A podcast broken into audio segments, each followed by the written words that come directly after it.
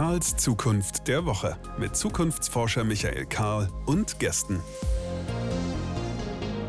Willkommen zu einer weiteren Ausgabe Karls Zukunft der Woche, unserem Podcast, unserer kleinen, wie soll man sagen, digitalen Nische, in der wir uns mit Fragen der Zukunft, welche wir wollen und vor allem, wie wir dahin kommen, beschäftigen wollen. Wer nicht zum ersten Mal zuhört, weiß, dass ich meistens eine dampfende Tasse Kaffee vor mir stehen habe, um mich daran zu wärmen. Heute wünsche ich das allen Beteiligten eigentlich doppelt. Denn wir brauchen etwas, um uns zu wärmen, denn wir fahren in die Arktis. Früher hätte man gesagt ins ewige Eis ob das eigentlich noch eine zutreffende Beschreibung ist. Nun ja, da sind wir schon mitten im Thema. Vielleicht hat der eine oder die andere das am Rande mitbekommen. Es gibt derzeit eine Klimakonferenz in Glasgow. Heute, während wir das aufnehmen, ist Halbzeit in Glasgow. Äh, bei der Veröffentlichung läuft die Konferenz immer noch und äh, später wird sie in die Geschichtsbücher eingehen. Offen ist allerdings noch, womit wird sie eingehen als die Konferenz, wo es endlich den Kick gab, um ausreichende Maßnahmen für einen wirksamen Klimaschutz zu verabreden? Oder wird sie eingehen als die Konferenz, wo man im Nachhinein sagt, naja, irgendwie vertrödelt und verschlafen, die letzte Ausfahrt für einen wirksamen Schutz unserer Zivilisation irgendwie verpasst? Und das scheint mir ja nicht ganz unerheblich zu sein für die Gestaltung unserer Zukunft, in welcher Ecke wir dann am Ende landen.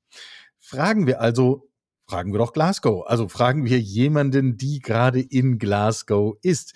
Antje Boetius, Meeresbiologin, Professorin an der Universität Bremen, Direktorin des Alfred Wegener Instituts, dem Helmholtz Zentrum für Polar- und Meeresforschung. Und ich hoffe, Antje, ich habe das jetzt alles ganz richtig gesagt und begrüße dich ganz herzlich hier im Podcast.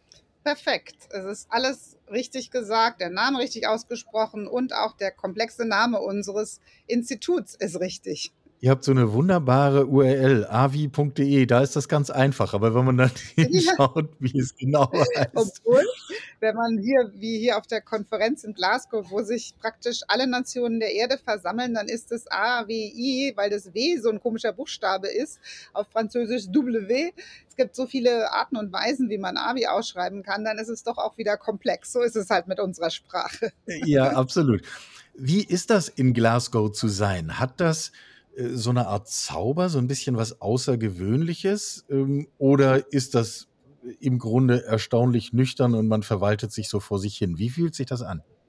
Nee, es ist wirklich sehr erstaunlich, besonders und eigenartig. Also so einen Platz gibt es, glaube ich, kein zweites Mal wie die Klimakonferenzen, weil es ist erstmal fühlt sich irgendwie wie da sind ja von allen Ländern der Erde welche Abgesandten. Ähm, da sind die Delegationsverhandler, da sind aber auch begleitende Wissenschaftler, Wissenschaftlerinnen. Jetzt sind hier auch viele äh, Klimaaktivistinnen und ähm, also von allen Ländern der Erde und viele, viele aus Afrika, aus Südamerika, auch aus dem Norden äh, tragen ihre eigenen Uniformen sozusagen. Also nicht hier Anzüge mit Krawatte wie bei uns, sondern Federn geschmückt, bunte Tücher, alles Mögliche. Und ähm, das ist einfach ganz besonders, so alle Menschen an einem Platz zu treffen. Und das ist voll mit Ausstellungen, Kunstaktionen, Protestierenden, äh, Räumen, wo sich die Leute treffen, erholen. Also wirklich ganz bunt und super beschäftigt. Ja, äh, also man möchte eigentlich gleich da sein, wenn ich das so höre. Ähm, lass uns mal äh, reden über ein Projekt, was ihr gemacht habt, was äh, zu Recht für einiges an Aufmerksamkeit gesorgt hat. Mosaik nennt es sich. Äh, wenn ich es kurz zusammenfasse, euer Schiff, äh, die Polarstern, ist gen Norden gefahren, irgendwo nördlich von Sibirien. Habt ihr eine geeignete Eisscholle gesehen, habt das Schiff da drin geparkt. Es ist dort eingefroren und dann habt ihr drumrum wie so ein Forschungscamp aufgebaut auf dem Eis und mit dem Eis quer durch die Polarnacht im Grunde viele Monate einmal durch den Nordpol getrieben. Da geht ja mein Lernprozess schon los, dass das Eis sich offensichtlich da so bewegt, dass man das einfach so machen kann. Ähm, und wenn ich es ganz nüchtern verstanden habe, habt ihr Erkenntnisse für Jahre an Forschungsarbeit hinterher mitgebracht. Was wissen wir alles nicht über den Nordpol? Ja, das ist wirklich ähm, enorm. Ich äh, habe selber größten Respekt vor dieser Leistung von all den ähm, Forschenden, die da mitgefahren sind. Ich bin ja selber Polarforscherin, war aber nicht an Bord bei in diesem einen Jahr, sondern habe als Direktorin eher so versucht, den, den Rücken frei zu halten. Und ähm, was Wie für mich konnte dir das passieren, nicht an Bord zu sein?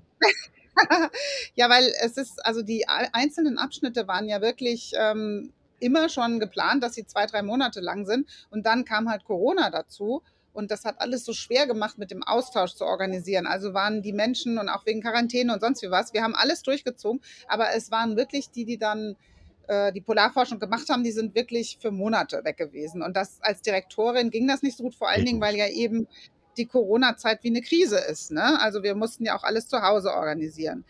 Aber was, was wir, wenn es darum geht, was wissen wir alles nicht, dann war die Idee dieser Mission eben zu einer Zeit, nämlich dem polaren Wind, der polaren Nacht, also im Winter am Nordpol zu sein. Und das ist ja Eis auf einem Ozean, da ist kein Land, da gibt es keine Wetterstationen. Das ist ganz mühsam, dort Forschungsgeräte zu haben. Und der große Sinn der Expedition war, hunderte von verschiedenen Methoden und Messparametern synchron und gleichförmig ein ganzes Jahr laufen zu lassen und das mit 20 Nationen, die zusammengekommen sind, dieses Programm aufzubauen und das eben nicht nur auf dem Schiff, sondern auch rundherum auf dem Eis mit Stationen, mit Überflügen, unter Wasser, alles. Also es wurde wirklich von zig Kilometern über dem Schiff bis vier Kilometer unten in die Tiefsee alles vermessen.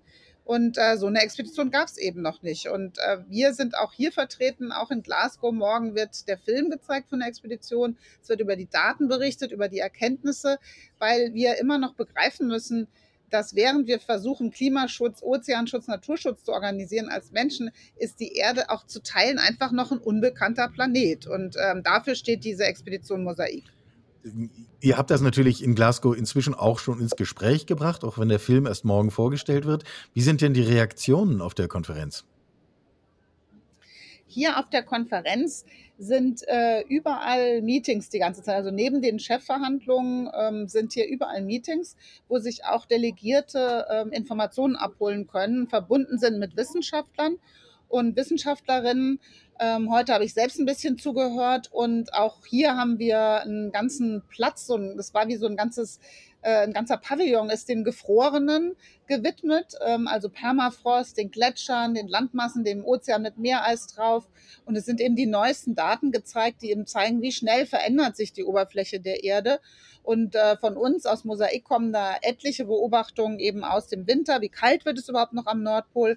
Eine der erstaunlichsten Erkenntnisse ist, dass es heute im Winter schon im Durchschnitt 10 Grad wärmer während Mosaik war, als noch bei Fridtjof Nansen vor 100, vor über 120 Jahren, als der mit seiner Truppe unterwegs war am Nordpol.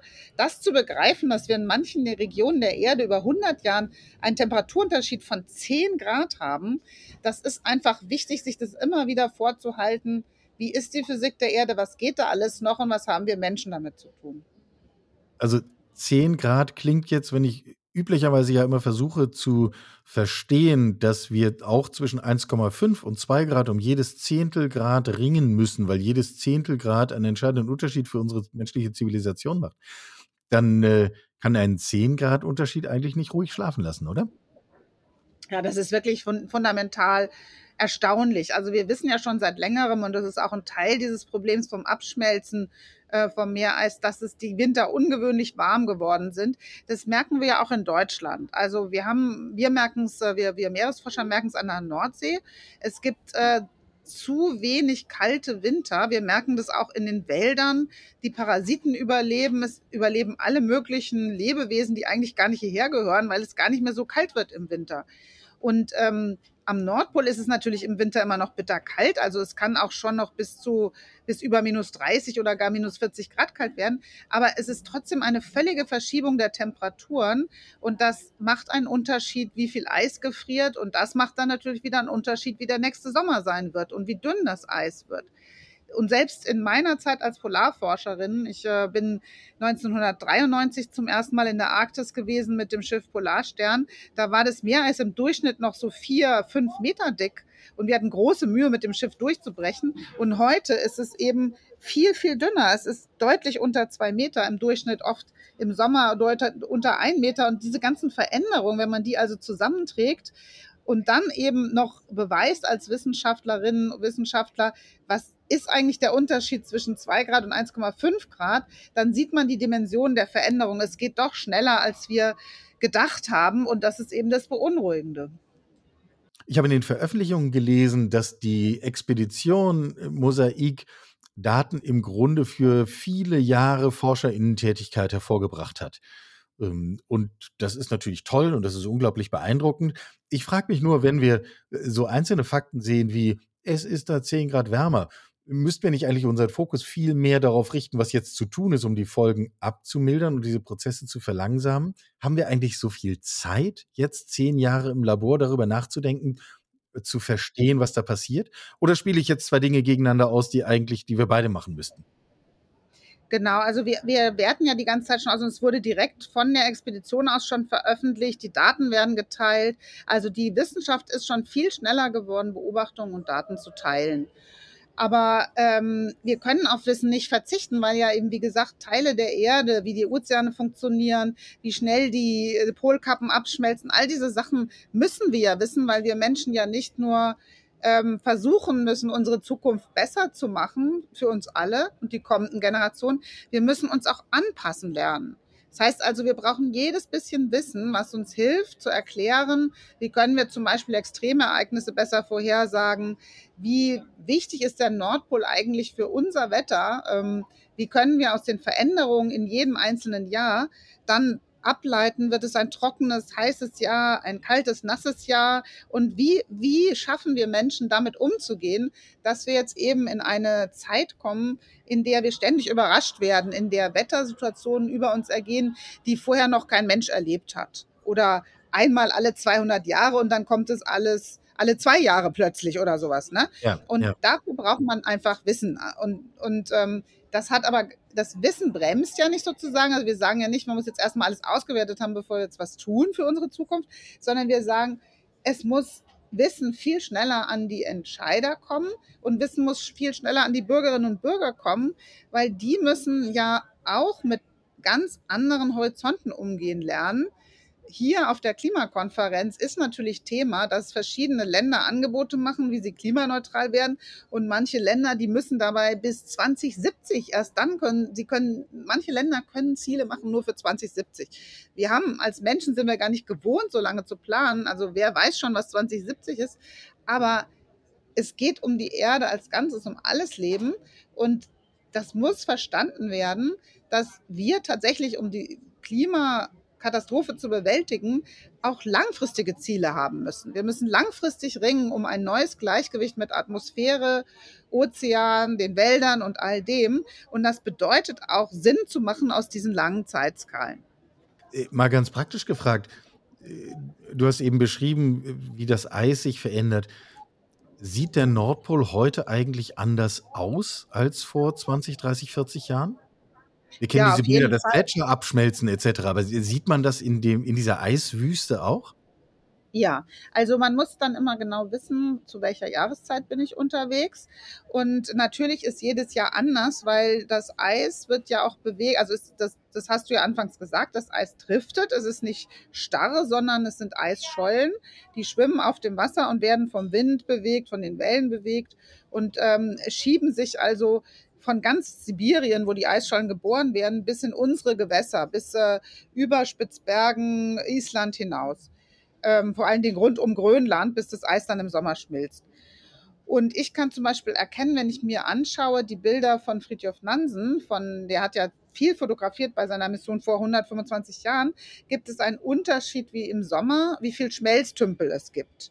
Schmelztümpel ist, wenn im Sommer schon das Eis von oben abtaut und dann sind richtige Seen, in die sind voll Süßwasser, weil das Eis ja, das, ähm, das Eis ist Logisch. süß, wenn es gefriert. Und ähm, diese Häufigkeit, die, die, die Wasseroberfläche ist viel, viel größer geworden in, in unseren heutigen Sommern im Vergleich zu seiner Zeit. Ähm, diese dicken Eisschichten, die Fritjof Nansen noch hatte, rund um sein Schiff herum, die gibt es heute nicht mehr so, wie wir das sehen. Allerdings gibt es ein neues Phänomen. Die Eisschollen sind so dünn geworden, dass es neue Presseisrücken gibt, die dann wieder so stark werden. Ähm, wir hatten das auch rund um Mosaik dass wir gesehen haben, das Wetter macht viel mehr kurzfristig Veränderungen am Eis und die Forschenden konnten richtig daneben, also die haben daneben gestanden, wenn der Wind äh, alles zusammengedrückt hat, dann haben sich Eisschollen aufeinander gestapelt Und dann entstanden so acht Meter Presseisrücken in ganz kurzer Zeit. Und die kenne ich wiederum nicht, weil ich jetzt in den letzten Jahren eher zu Zeiten unterwegs war, wo das Eis dann wirklich so ganz dünn und abgeschmolzen aussah. Ne? Also diese Veränderung kann man tatsächlich auch dort oben sehen. Ja.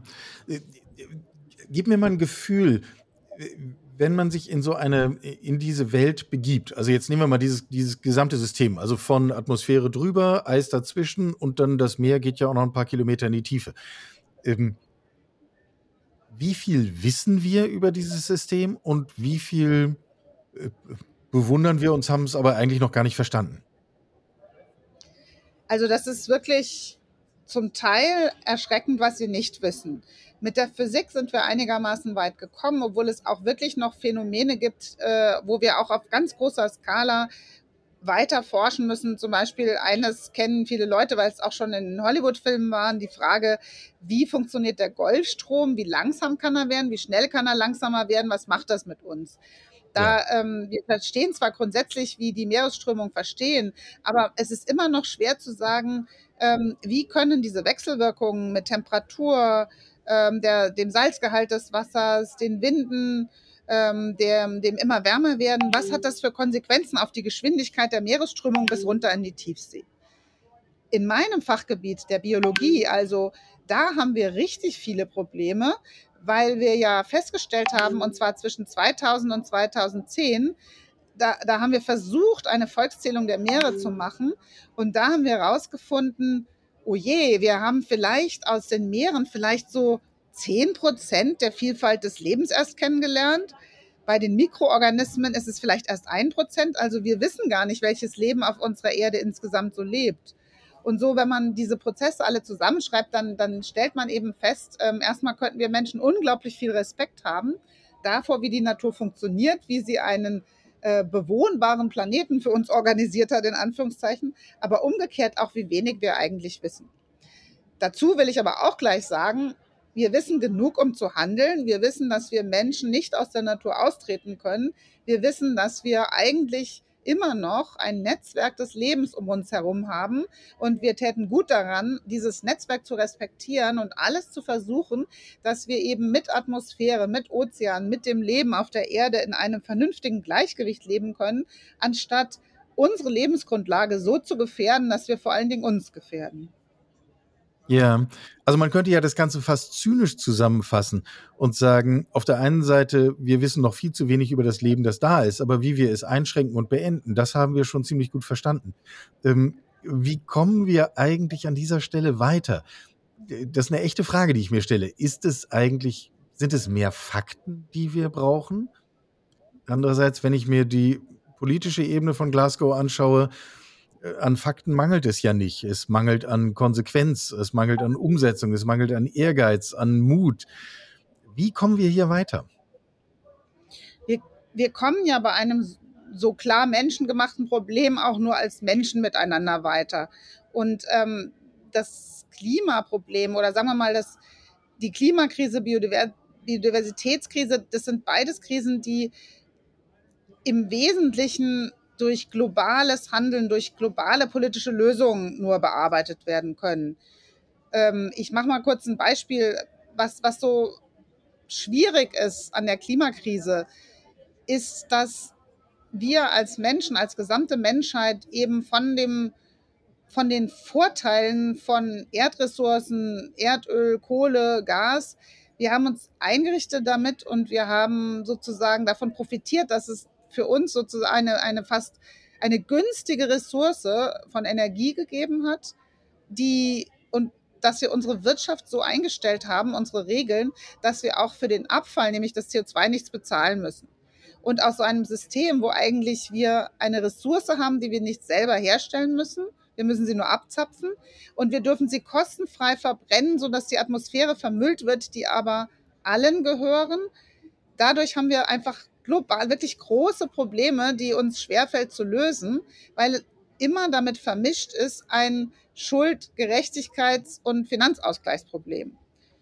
Das ist nur menschlich und durch politische Verhandlungen zu lösen, weil wir ja auch wissen, auch wenn wir jetzt, wenn jeder einzelne Mensch sich vornimmt, ich spare jetzt irgendwas ein, ich verzichte auf irgendwas, dann kommen wir trotzdem nicht weit genug. Und wir Ja. müssen es schaffen, ganz und gar aus einer Energie auszusteigen, die zerstörerisch auf Atmosphäre, Natur, Ozeane und alles wirkt. Und dann brauchen wir dafür also eine andere Energie weltweit. Und wir brauchen sie schnell, diese andere Energie. Da müssen wir gemeinsam Infrastrukturen bauen.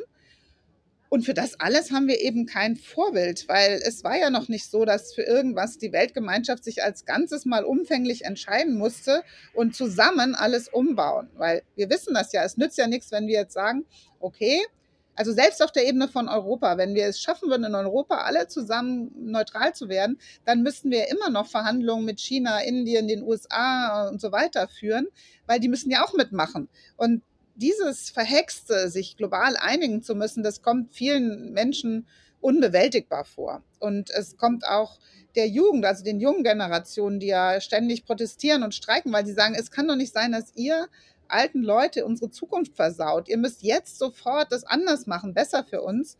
Und wenn man dann ein bisschen sich auskennt mit der Geschichte der Menschheit und den großen Krisen oder sich auskennt, wie lange dauert denn eine Infrastruktur zu bauen oder überhaupt einen Wald wieder aufzuforsten, das dauert ja auch Jahrzehnte, dann ist man immer bei diesem Problem, wir müssen was organisieren, was sich erst in Jahrzehnten so richtig auszahlt. Und äh, kann ja mal jeder, der hier zuhört, überlegen, was hat die Menschheit schon mal zusammen geschafft, wo sie etwas zusammen organisiert hat, was sich Jahrzehnte später ausgezahlt hat. Und dann auch noch ins Positive. Und dann ins Positive. Mir fallen da schon ein paar Sachen ein, aber wenn man die nennt, dann kommt man auch schnell auf die Idee, wie holperig das ist. Zum Beispiel eine der größten Leistungen ist bestimmt, herausgefunden zu haben, dass Hygiene wichtig ist sauberes Wasser, eine Kanalisation, dass nicht alle Menschen, die in den Städten wohnen, ihre Nachttöpfe auf die Straße kippen, dass das Essen hygienisch verpackt wird, ähm, das alles sind ja super Erkenntnisse, die haben unglaublich viel Leben gerettet. So, und dann denken wir mal einen Moment weiter und fragen uns, ah ja, stimmt, wir haben eigentlich Kanalisationen weltweit gebaut und eigentlich, ja, wir haben verstanden, dass sauberes Wasser gut ist und uns gut tut als Menschen. Wir können ja nicht, wir können ja nicht ein paar, Ta ein paar Tage ohne sauberes Wasser, bringt uns um. Ja. Sondern fragen wir uns, wie viele Menschen haben alle Menschen heute, und das ist ja vor 200 Jahren, ist dieses Problem angegangen worden, sind bei uns in Europa die Städte umgebaut worden. Und dann liest man einen Bericht der Vereinten Nationen über Zugang zu sauberen Wasser und stellt fest, ja, verdammt nochmal, ein ganz großer Teil der Menschen heute haben immer noch keinen Zugang zu sauberem Wasser. Und dann. Ich glaube, drei Milliarden Menschen haben keinen Zugang zu Toiletten. Genau, so. So, dann versteht man, ach, das ist doch wirklich verhext mit uns Menschen. Wir können Wissen haben, wir können lernen. Wir lernen auch immer neue Technologien, wie man durch einfache Tricks mehr Menschen sauberes Wasser gibt. Aber bis wir es geschafft haben, dass allen das zugute kommt und alle mithelfen, dauert es doch wirklich lange. Und dann, mir hilft das. Also neulich habe ich über sowas auch mit anderen Leuten gesprochen, haben die gesagt, oh Gott, Antje, jetzt, du machst einen ja richtig depressiv. Aber mich macht es nicht depressiv, mir hilft das, weil ich mir dann einfach sage, ja, mein Gott, dieses Klima, dass das endlich verstanden ist weltweit. Klima ist eine der größten Herausforderungen der Menschheit. Wir müssen es zusammen bewältigen. Wir müssen jetzt die Regeln schreiben für die Zukunft. Das dauert schon auch seine Zeit. Und diese, und jetzt so ein bisschen zu verstehen, es kann nicht übermorgen sein. Wir müssen es wirklich anstrengen. Es muss ambitioniert sein, aber es geht Schritt für Schritt voran. Das macht mir Mut und Hoffnung, muss ich sagen. Ich bin da lieber ehrlich und sage, es wird spät. Es wird sehr holperig. Wir werden ganz viel noch unter Extremwettern zu leiden haben und, und zusehen, wie andere Menschen leiden und auch anderes Leben. Letzte Woche kam ein Bericht raus, dass schon über 90 Prozent aller Korallenriffe Schäden haben. Und so diese Erkenntnis, einerseits wirklich schreckliche Erkenntnis. Auf der anderen Seite aber, es ist die ganze Welt dabei, sich zu, umzubauen. Dauert lang, ist furchtbar, aber es geht voran. Das kann nicht nur zu Pessimismus führen und es kann auch nicht nur zu der Idee führen, dass wir Menschen gar nichts schaffen. Das wäre so meine, meine Message auch von der COP26 hier. Ich wollte dich eigentlich fragen, ob das nicht manchmal auch was Frustrierendes hat, äh, als Forscherin auf den Fakten zu sitzen, die Fakten zu kommunizieren und dann zu merken, dass dieses Ambitionierte doch eben so schwierig umzusetzen ist. Jetzt klingst du viel hoffnungsvoller. Wo nimmst du diesen Optimismus her? Ja, weil ich doch das Gefühl habe, man, wir kommen voran. Also was mich besonders bewegt, ich war jetzt in den letzten Wochen wieder, nachdem seitdem man wieder reisen konnte, so war ich fast täglich auf irgendeinem Austausch so wie ein Podcast wie mit dir, aber wirklich auch unter Menschen. Ich war jetzt gerade auf einer Mobilitätskonferenz, auf einer Tourismuskonferenz. Ich war bei der Frage Zukunft der Schifffahrt. Ich war bei äh, Beratungen zu IG Metall und bei jungen Leuten, bei Kindern, bei äh, älteren Leuten. Bei, ich war bei so vielen verschiedenen Gruppen von Menschen unterwegs. Und wir haben uns immer darüber unterhalten, wo stehen wir eigentlich heute? Und alleine, dass so viele Menschen Hoffnung haben, dass wir das auf Basis vom Wissen zum Wohle der Natur schaffen werden. Das ist ja neu. Also es ist, man muss nicht mehr wie noch vor 20 Jahren überhaupt kämpfen darum, ist es wirklich so, dass der Mensch was mit dem Klimawandel zu tun hat, sondern jetzt geht es darum, alle wollen wissen, was kann ich denn tun? Was können meine Firma beitragen? Wie können wir denn, wie kann ich äh, und viele Unternehmer fragen sich das ja, wie baue ich mich um, sodass ich sowohl Arbeitsplätze biete, wie aber auch praktisch was zur Nachhaltigkeit beitragen kann mit meinen Leuten. Und diese neuen, diese, dieses, dieser Aufbruch, ne, das finde ich wirklich, ähm, also das macht mich optimistisch.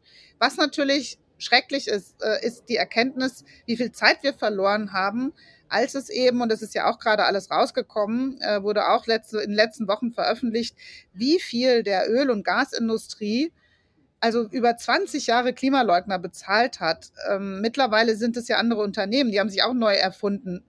Und die Chefs, ich habe auch mit einigen gesprochen, zum Beispiel der französischen Firma Total, die sind ja heute klar darüber, zwischen den, in den, von 70 bis, bis in den 90er Jahren haben die Unternehmen, ähnlich wie die Tabakindustrie, Lügner bezahlt und haben versucht, eine Art Krieg gegen das Wissen äh, zu ähm, bauen. Das kann man alles nachlesen, das ist erforscht, gut, das ist keine Verschwörungstheorie, sondern es ist einfach jetzt veröffentlicht, weil die Archive aufgegangen sind, die Bücher, wo man es ja, lesen kann. Man kann das ganz nüchtern so beschreiben, ja. Genau. Ganz nüchtern. In den 70er Jahren viele der eigenen Angestellten von den Ölindustrie haben geschrieben, Achtung, wir müssen mal uns kümmern, weil ähm, unsere CO2 in die Luft zu blasen aus fossilen Kohlenstoffspeichern, äh, die vor Hunderten von Millionen Jahren gesammelt wurden, damit sie nie wieder zurückkommen, das ist nicht gut für die Menschheit. Ist alles da, ne? Und jetzt heute da zu sitzen und sagen, Mist, wir haben echt 20 Jahre verpennt, weil wir uns gestritten haben und kein Stück vorangekommen sind. Das ist, das tut weh. Da tut es mir wirklich weh und ich wünschte mir eine Klarheit, dass wir nie wieder in so eine Situation kommen, dass Wissen einfach unter den Teppich gekehrt wird und bekämpft wird. Ne? Das ist mir ganz wichtig und ich überlege die ganze Zeit auch mit zusammen mit Künstlern, ähm, Schriftstellern, Musikern, wie können wir jetzt aus unserer Perspektive der menschlichen Kultur mit, mit Kunst und Wissenschaft zusammen vielleicht noch mehr darum kämpfen, dass wir hinschauen, dass wir ehrlich sind, dass wir auch einfach schaffen auszusprechen, dass wir vor gigantischen Verlusten stehen, was Natur angeht aber dass wir trotzdem die Hoffnung haben, als Menschen, als Menschheit helfen wir uns weiter. Das wäre mir so ein ganz großes Anliegen, wenn Sie mich fragen, wo habe ich Hoffnung und wie fühlt es sich an, auf Fakten zu sitzen. Ich sitze nicht auf Fakten, ich schütte die überall aus. aber ich, ich frage mich eben, wie können wir uns selber davor bewahren als Demokratien, dass wir wieder in so eine Falle tappen, dass über Lüge und Hass und Wut erzeugt wird und äh, mehr Lüge entsteht. Wie, wie kriegen wir das aufgeräumt? Ne? Dass, dass die Leute einfach klarer verstehen, wo ist wirklich faktisches Wissen, auf was ich vertrauen kann, wie komme ich daran, wie kann ich mir selbst eine Meinung bieten, bilden. Wie schaffen wir das? Das ist meine Frage so. Ja, und es braucht wahrscheinlich beide Seiten, nicht? Es braucht einerseits die unermüdlichen ForscherInnen, die immer weiter bohren und immer weiter veröffentlichen und immer weiter verstehen. Und andererseits ist es eben eine kulturelle Frage. Äh, wie gehen wir damit um? Das ist auch ähm, eine politische Frage, ne? Weil ja. auch, auch da muss eigentlich der Staat eintreten ähm, und, und Wege finden, wie er die schützt, die für, für Wissen eintreten oder die schützt, die die Wahrheit sagen ähm, vor Hassattacken und so weiter. Und da, das ist alles noch zu tun. Da gibt es wirklich viel zu tun. Ich meine, in Deutschland geht es uns ja da gut, aber es gibt viele Länder, ähm, wo, wo WissenschaftlerInnen um ihr Leben fühlen, fürchten müssen. Und das können wir uns in diesen Zeiten alles nicht leisten. Im Grunde sieht man hier auch auf der Konferenz, ne, sind unglaublich. Ich habe gerade eben, war es lustig, da war, standen wir unten an der Fotoausstellung von Mosaik die hier vor den Verhandlungsräumen äh, an der Wand ist. Und da kamen junge ähm, äh, äh junge Medienmacher aus Benin. Und äh, die haben mit uns ein bisschen gesprochen und Fotos von uns gemacht, wie wir da stehen vor den Bildern der gefrorenen Landschaft. Und ähm, dann fühlt man sich wieder so vernetzt, weil man versteht, guck mal, es gibt immer Erneuerungen, da sind neue Generationen, die haben gar nicht mehr diesen riesigen Abstand, sondern ähm, da kommt einfach dieses Gefühl äh, raus, was mir so viel Hoffnung und Mut gibt. Wir sind einfach eins, wir sind eine Menschheit und äh, das, das müssen wir eben zusammen schaffen. Ja, äh, wenn wir über mehr Forschung, mehr Fakten, mehr Verstehen sprechen, was ist die nächste große Frage, die du gerne persönlich mit deinem Institut, mit deinem Forschungsbereich äh, angehen und verstehen möchtest? Wir haben derzeit äh, viele Aufgaben gleichzeitig. Also eine der großen Sachen, die uns gerade sehr beschäftigt, weil es sind auch große Verhandlungen gewesen, die aber zu nichts geführt haben, ist die Frage, brauchen wir nicht viel größere Meeresschutzgebiete? In einer Zeit, wo der Klimawandel eine solche Bedrohung für die Meere geworden ist, müssen wir nicht als Menschen, damit wir künftigen Generationen mehr gesunde Meere hinterlassen, müssen wir nicht einfach die anderen Drücke rausnehmen aus den Ozeanen, sprich noch viel weniger fischen, auf jeden Fall Müll vermeiden, in den Ozeanen Verschmutzung vermeiden, Schutz gewähren für Lebewesen, die wir brauchen, wie Korallenriffe und vieles andere mehr. Und brauchen schließt hier auch einfach Schönfinden ein. Ähm, das ist eine ganz wichtige Sache und ähm, das braucht auch ganz ehrgeizige Verhandlungen. Und deswegen werden, haben wir, sind wir gerade dabei, uns eine, zu versuchen, eine neue Antarktis-Strategie zu schreiben wir versuchen dabei auch äh, weiterhin Beobachtungen über Lärmverschmutzung in den Meeren in den Fokus zu nehmen, noch mehr zu verstehen, wie, was ist eigentlich mit den Walen los? Wie können, wie kann, wie können die Wale sich ihr, ihre Ozeane zurückerobern? Die sind ja immer noch nicht wie, die wieder so in den Beständen da, wie sie mal waren, bevor sie überjagt worden sind. Auf der anderen Seite ist natürlich die Arktis weiter im Fokus. Also bei Mosaik, wie werten wir die Daten so aus, dass sie wirklich auch die Klimamodelle verbessern? Die Klimamodelle, die wir benutzen, haben noch in Teilen Defekten, indem sie weniger die polare Perspektive drinnen programmiert haben. Und da müssen wir noch bessere Parametrisierung, heißt das Fachwort, hinbekommen. Also das ist auch ganz wichtig, wie man immer wieder von Beobachtung wieder zu besseren Modellverständnissen kommt. Und das wird hier auch diskutiert in, in, äh, auf der COP. Und da haben wir auch in Deutschland viel zu diskutieren zwischen unseren Forschungszentren gerade auch die Frage, wie reagieren eigentlich Pflanzen auf mehr oder weniger CO2, mehr oder weniger Wasserstress, Dürrestress und Parasiten. Die Pflanzen helfen uns ja, CO2 aus der Atmosphäre zurückzuholen, aber dafür müssen die auch wirklich gut wachsen können, viel Holz bilden können und nicht brennen und nicht abgeholzt werden. Und hier laufen die großen Verhandlungen, wie können, kann die Menschheit aus der Entwaldung aussteigen und Wälder wieder zurückgewinnen, Moore äh, stärken. Ich hatte heute eine gute Unterhaltung auch mit Vertretern aus, aus den Kongo-Becken, die noch über die größten Moore verfügen, die die Welt hat. Ähm, und ähm, die sagen halt eben auch, wir brauchen internationale Hilfe. Wir können es als Staat überhaupt nicht schaffen, wenn so viele Menschen keine Arbeit und, und äh, keine Nahrung haben, keine Zukunft. Wie sollen wir da die Moore schützen und die Wälder? Und ähm, da brauchen wir Hilfe. Und hier auf der COP wird auch diese Frage von globaler Hilfe neu diskutiert nachdem bei der Entwicklungshilfe es auch viele Probleme von Abhängigkeiten gegeben hat, ist eben die Frage, können wir klug Finanzhilfen geben zum Schutz der Natur anderswo. Und wie machen wir das, ohne dass es da wieder falsche Anreize gibt und so. Das sind, das sind so noch andere ganz große Verhandlungen, die hier laufen und die sind absolut wichtig.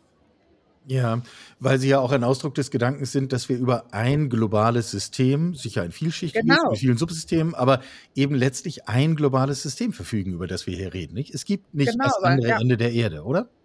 Nee, weil es äh, klappt nicht äh, zu denken, dass wir jetzt nur für in Deutschland, für uns jetzt unsere Wälder und Moore, sollen wir natürlich auch tun. Jedes Land muss seinen Beitrag unbedingt hinbekommen, so wie jeder Einzelne auch was schaffen muss in Bezug auf Zukunft. Aber eigentlich würde es am besten gehen, wenn man sagt, wo sind denn jetzt erstmal die ganz großen Landschaften, die ganz großen Naturbereiche, die wirklich so für ganz globale Prozesse stehen, und da muss man hinschauen. Und wenn dort die Situation eben nicht so ist, dass ein Land das alleine schafft, ist die Frage, wie schafft man es, unter völligem Respekt vor der Autonomie dieses Landes trotzdem als internationale Gemeinschaft die zu unterstützen. Ist auch sauschwer, weil politische Verhandlungen. Und man will auf jeden Fall hier auch nicht als äh, Kolonialist dastehen und dann wieder sagen, äh, du Land X, du Land Y, äh, wir haben dir schon mehrfach äh, in der Geschichte alles weggenommen und jetzt machen wir mal einen Zaun hier um deinen Wald, äh, weil dein Wald ist unsere Lunge oder so. So geht es ja nicht, sondern wir müssen Wege Nee. finden, wie kann vor Ort etwas ermöglicht werden, was den Menschen Arbeitsplatz und Hoffnung gibt, was, sie, äh, was ihnen hilft, äh, ihr Leben so zu organisieren, dass die Kinder auch zur Schule gehen können und die Frauen eine gute Situation haben des Lebens und Arbeitens und dass die sich selber stärken und ihre Natur mitstärken, weil das ist auch für uns gut. Das ist äh, auf jeden Fall eine große Aufgabe und wir werden sehen in Deutschland, ähm, da ist ja auch die Frage, was macht die nächste Regierung mit ihr, der Entwicklungshilfe, mit dem Entwicklungshilfeministerium? Ähm, was, wo, wo wird das zukünftig aufgehängt? Und das interessiert mich auch sehr, wie wir in Deutschland weiterkommen, denn ähm, in den letzten Jahren hat ähm, doch auch äh, hier das Ministerium eine Riesenrolle gespielt in solchen Verhandlungen. Und Deutschland hat unglaublich viel geleistet in Bezug auf äh, bessere Hilfe aufzubauen. Und ähm, das müssen wir irgendwie schaffen, da noch, noch ehrgeiziger voranzukommen und äh, Allianzen zu bilden mit anderen Ländern, Club der Willigen, sagt man da so schön, die eben auf diesem Pfad weiterkommen. Ja, ich habe diese Bilder gesehen von der, von der Mosaik-Expedition, wo ja ganz viele Menschen aus unterschiedlichsten Disziplinen, unterschiedlichsten kulturellen Hintergründen, unterschiedlichsten Ländern gleichzeitig miteinander unterwegs waren. Ähm, das ist so ein bisschen so, äh, so im Kleinen das, was wir im Großen auch brauchen, nicht? Wir schaffen es zusammen oder gar nicht. Auf jeden Fall. Also wir schaffen es nur zusammen. Jetzt zusammen bedeutet nicht, dass man wirklich auf den hinterletzten äh, Dinosaurier warten muss, sondern zusammen bedeutet, man muss die großen Stellschrauben zusammenschaffen. Ne? Und das ist manchmal so schwer zu verstehen. Das äh, verstehe ich auch, dass so viele Menschen eben Angst haben um ihr Unternehmen, ihren Arbeitsplatz. Und äh, dass immer wieder diese Frage kommt, ja, was sollen wir denn als Deutschland schon machen? Wir sind heute nur für 2,2 Prozent der Klimaemissionen zuständig. Wir können doch nicht zuerst unsere eigene Industrie abschaffen. Und darum geht es eben auch nicht. Ähm, weil natürlich physikalisch gesehen ist es nur wichtig, CO2-Emissionen einzusparen und es ist nicht so wichtig, wo die eingespart wird. Aber Deutschland ist so ein globaler Player mit seiner Industrie, mit seinen Erfindungen, dass es absolut darauf ankommt, was machen wir, wie beweisen wir anderen Ländern, dass wir uns neu erfinden können und wie nutzen wir die Netzwerke und äh, die, die großen Rollen mit den globalen Firmen, wie nutzen wir die gut und klug, sodass dass wir eben Partnerschaften bilden können. Das ist ganz essentiell und das merkt man hier, dass äh, diese Frage der globalen Partnerschaften, dass da, da sind ständig Meetings dazu und die Länder gruppieren sich alle in verschiedenen Konsortien, äh, um dann eben auszuloten, welche Partnerschaft geht eigentlich für mein Land, für meine Region am besten ich setze, würde immer alle Karten auf Europa setzen irgendwo. Das, also das ist ja für uns eigentlich das, was wir schaffen müssen, als Europa da am Tisch zu sitzen mit China, USA, äh, Saudi-Arabien, die ja auch eine Riesenrolle spielen. Äh, und ich glaube, das geht hier, das geht hier auf jeden Fall voran, wenn man sieht, was Indien jetzt, dass Indien jetzt klare Ziele und einen Zeitplan gemacht hat, auch wenn der sich lang und langsam anhört, aber das verändert natürlich die Berechnung der Zukunft, ähm, wenn man weiß, ähm, auch Indien hat einen Klimaschutzplan, auch, auch Indien nimmt sich vor, äh, klimaneutral leben zu können. Dein Optimismus soll uns bitte alle anstecken. Äh, Antje Boetius, Meeresbiologin, Professorin in Bremen, Direktorin Alfred Wegener Institut. Und ich sage es nochmal ganz, Alfred Wegener Institut Helmholtz Zentrum für Polar- und Meeresforschung. Über die Faszination aus Glasgow und die der Arktis und eigentlich äh, der ganzen Thematik vom Klima, die wir ohne Fragen von Gerechtigkeit und Partnerschaft nicht in den Griff bekommen werden. So viel ist jetzt, glaube ich, auch in unserem Gespräch nochmal ganz deutlich geworden. Antje, ich danke dir sehr für deine Zeit und ich wünsche dir noch ganz besondere Momente in Glasgow.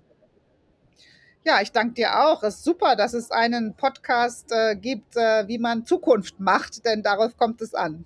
Ganz genau. Alles Gute. Tschüss, bis dann.